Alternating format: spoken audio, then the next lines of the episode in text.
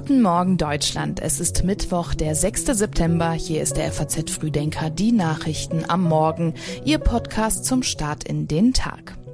Das Wichtigste für Sie an diesem Mittwoch. Im Bundestag kommt es zum Schlagabtausch zwischen Regierung und Opposition. Die Zahl der Asylanträge in Europa steigt und die deutschen Basketballer treffen im Viertelfinale auf Lettland. Dazu gleich mehr, hier noch die wichtigsten Meldungen aus der Nacht. Der ehemalige Anführer der rechtsradikalen US-Miliz Proud Boys wurde wegen seiner Rolle beim Sturm auf das US-Kapitol im Januar 2021 schuldig gesprochen. Enrique Terrio muss jetzt für 22 Jahre ins Gefängnis. Bei schweren Unwettern im Süden Brasiliens sind mindestens 22 Menschen ums Leben gekommen. Allein im Bundesstaat Rio Grande do Sul habe es 21 Tote gegeben, so viele wie nie zuvor bei einem Wetterereignis, sagte der Gouverneur. Und Top-Favorit Novak Djokovic steht zum 13. Mal bei den US Open im Halbfinale. Der 36 Jahre alte Serbe hat die Hoffnungen des Amerikaners Taylor Fritz zerschlagen und gewann deutlich mit 6 zu 1, 6 zu 4 und 6 zu 4. Die Texte für den FAZ Früdenker Newsletter hat Simon Hüsken geschrieben. Mein Name ist Milena Fuhrmann. Guten Morgen.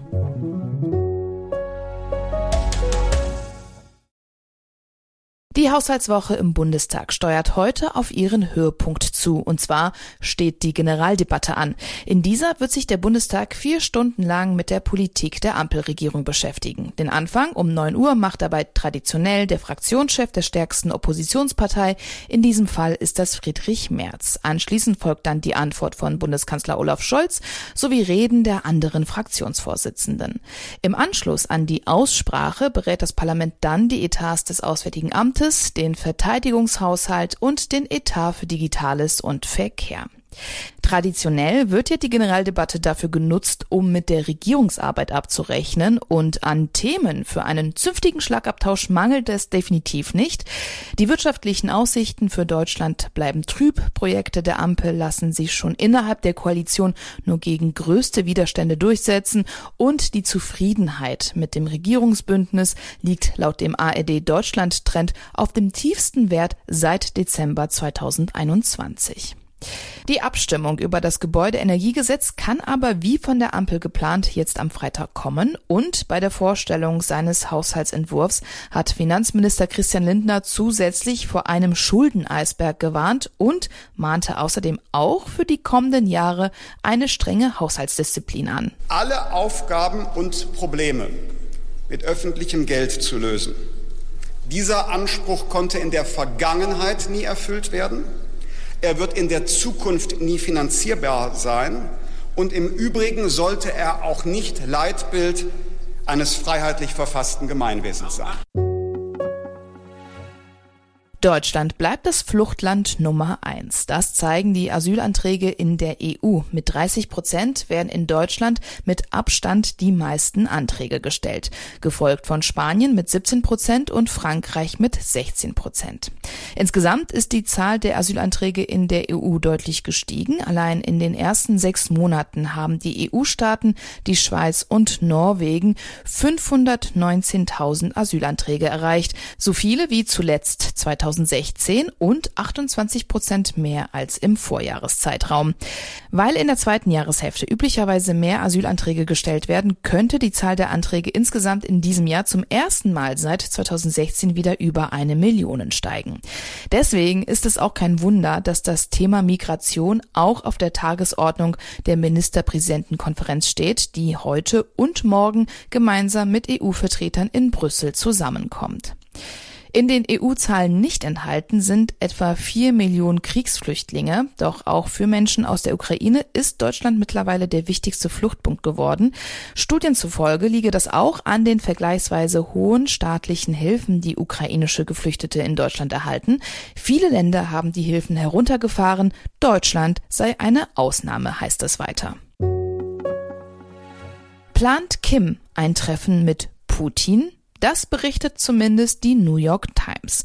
Demnach könnte der nordkoreanische Diktator Kim noch in diesem Monat zu einem Treffen mit dem russischen Präsidenten Putin reisen.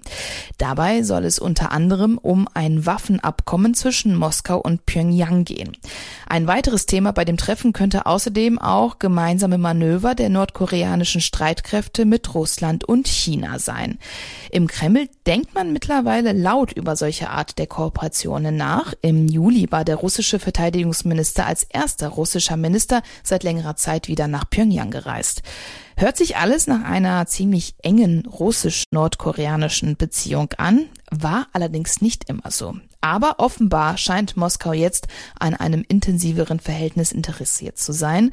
Laut einem russischen Botschafter in Nordkorea soll es eine praktisch vollständige Übereinstimmung der Ansichten zur internationalen Tagesordnung geben. Und angesichts amerikanischer Militärübungen mit ihren Partnern in Asien sei eine gemeinsame Antwort Russlands, Chinas und Nordkoreas notwendig. Nirgendwo sonst außerhalb Amerikas sind die Menschen so übergewichtig wie hier in Europa. Das macht sich auch wirtschaftlich beim dänischen Pharmaunternehmen Novo Nordisk bemerkbar. Das hat nämlich mittlerweile den französischen Luxuskonzern LVMH als wertvollstes Unternehmen Europas abgelöst. Allein im bisherigen Jahresverlauf schlägt beim Aktienkurs der Dänen ein Plus von 39 Prozent zu Buche. Für den Erfolg des dänischen Konzerns sind vor allem zwei Produkte verantwortlich. Zum einen das Diabetesmedikament Ozempic und zum anderen das Adipositas-Medikament Wegovy. Die Nachfrage nach diesen Medikamenten, die mittlerweile auch als Abnehmspritzen bekannt sind, war zwischenzeitlich vor allem in den USA so groß, dass Novo Nordisk mit Lieferengpässen zu kämpfen hatte. Beide Medikamente basieren auf dem Wirkstoff Semaglutid, was ähnlich wirkt wie das körpereigene Sättigungshormon GLP-1. Das wiederum die Insulinfreisetzung stimuliert. Semaglutid senkt somit den Blutzuckerspiegel und verzögert die Magenentleerung, wodurch wiederum Hunger reduziert wird. Novo Nordisk will außerdem auch einen weiteren Vorteil in diesen Medikamenten nachgewiesen haben. Laut einer unveröffentlichten Studie soll der Wirkstoff, wenn man ihn über einen längeren Zeitraum einnimmt, das Risiko unter anderem für Schlaganfälle und Herzinfarkte senken. Diskussionen gibt es allerdings um die ganzen Nebenwirkungen. Das können nämlich vor allem Magen-Darm-Beschwerden und Übelkeit sein. Außerdem ist noch nicht klar, welche Langzeitfolgen durch die Medikamente entstehen können. Das Hotel Mama ist und bleibt einfach die schönste Bleibe. Das denken sich viele Südeuropäer und bleiben deswegen im Vergleich zu den Nordeuropäern deutlich länger zu Hause wohnen. Das zeigt eine Auswertung des Statistischen Bundesamtes. Wenn der durchschnittliche Kroate mit 33 Jahren zum ersten Mal von zu Hause auszieht, haben viele Skandinavier ihr Elternhaus bereits seit einem Jahrzehnt hinter sich gelassen. Am längsten halten es nach den Kroaten die Slowaken und Spanier bei den Eltern aus, die mit circa 31 und 30 Jahren ausziehen. Am frühesten zieht es die Finnen und Schweden mit circa 21 Jahren in die erste eigene Wohnung.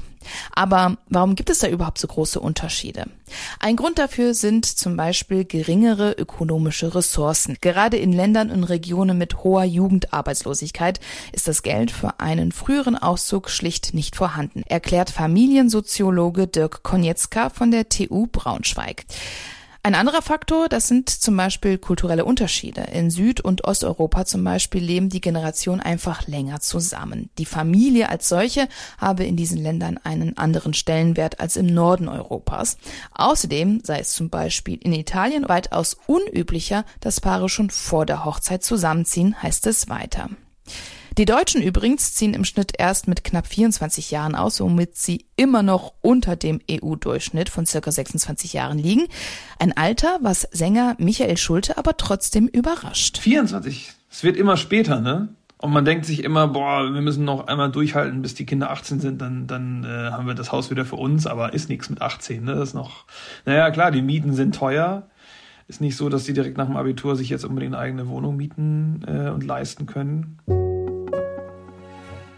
Und wir kommen zum Sport und der Frage, ob Deutschland der Einzug ins Halbfinale bei der Basketball-WM gelingen wird. Heute steht nämlich das Viertelfinale an und in diesem trifft das deutsche Team auf Lettland.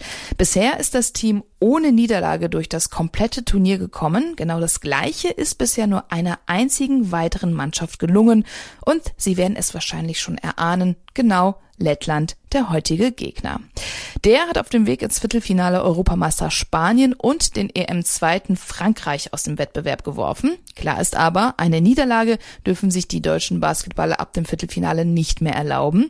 Dass das deutsche Team jetzt auf die erste WM-Medaille seit 21 Jahren hoffen darf, liegt zum einen am geschickten Führungsstil von Trainer Gordon Herbert, aber auch am Team selbst, findet Kapitän Dennis Schröder. Ja, wer am meisten es will, 40 Minuten lang. Ich meine, für uns äh, Togetherness, dass wir halt zusammen sind als Team, ähm, egal ob es ähm, gut läuft, schlecht läuft. Und ähm, ich glaube, wenn wir das machen als Team, dann sind wir sehr schwer zu schlagen. Einen Trumpf könnte Herbert übrigens noch in der Hand haben, und zwar Franz Wagner. Der war zuletzt wegen einer Verletzung am Knöchel ausgefallen, könnte aber gegen Lettland für ein paar Minuten wieder aufs Parkett zurückkehren. Spätestens gegen die USA im Halbfinale könnte das deutsche Team diese Verstärkung aber ohnehin gut gebrauchen. Doch dazu müssten Schröder und Co. dann erst einmal am Überraschungsteam aus Lettland vorbei. Und auch das ist Thema im geschriebenen FAZ Frühdenker Newsletter. Der deutsche Tennisprofi Alexander Zverev hat sich im Achtelfinale der US Open mit Yannick Sinner einen ziemlich kräftezehrenden Kampf geliefert. Vier Stunden und 41 Minuten haben die beiden gespielt bei einer drückenden Schwüle, die über New York lag. Am Ende konnte Zverev siegen. Jetzt wartet auf ihn niemand Geringeres als Vorjahressieger Carlos Alcaraz. Diesen Artikel wie auch alle anderen Themen aus dem heutigen Frühdenker finden Sie online auf faz.net. Das war's dann auch schon von uns. Wenn Sie mögen, dann hören wir uns morgen ab 6 Uhr wieder. Sagen Sie das gerne weiter. Machen Sie es gut und haben Sie einen schönen Tag.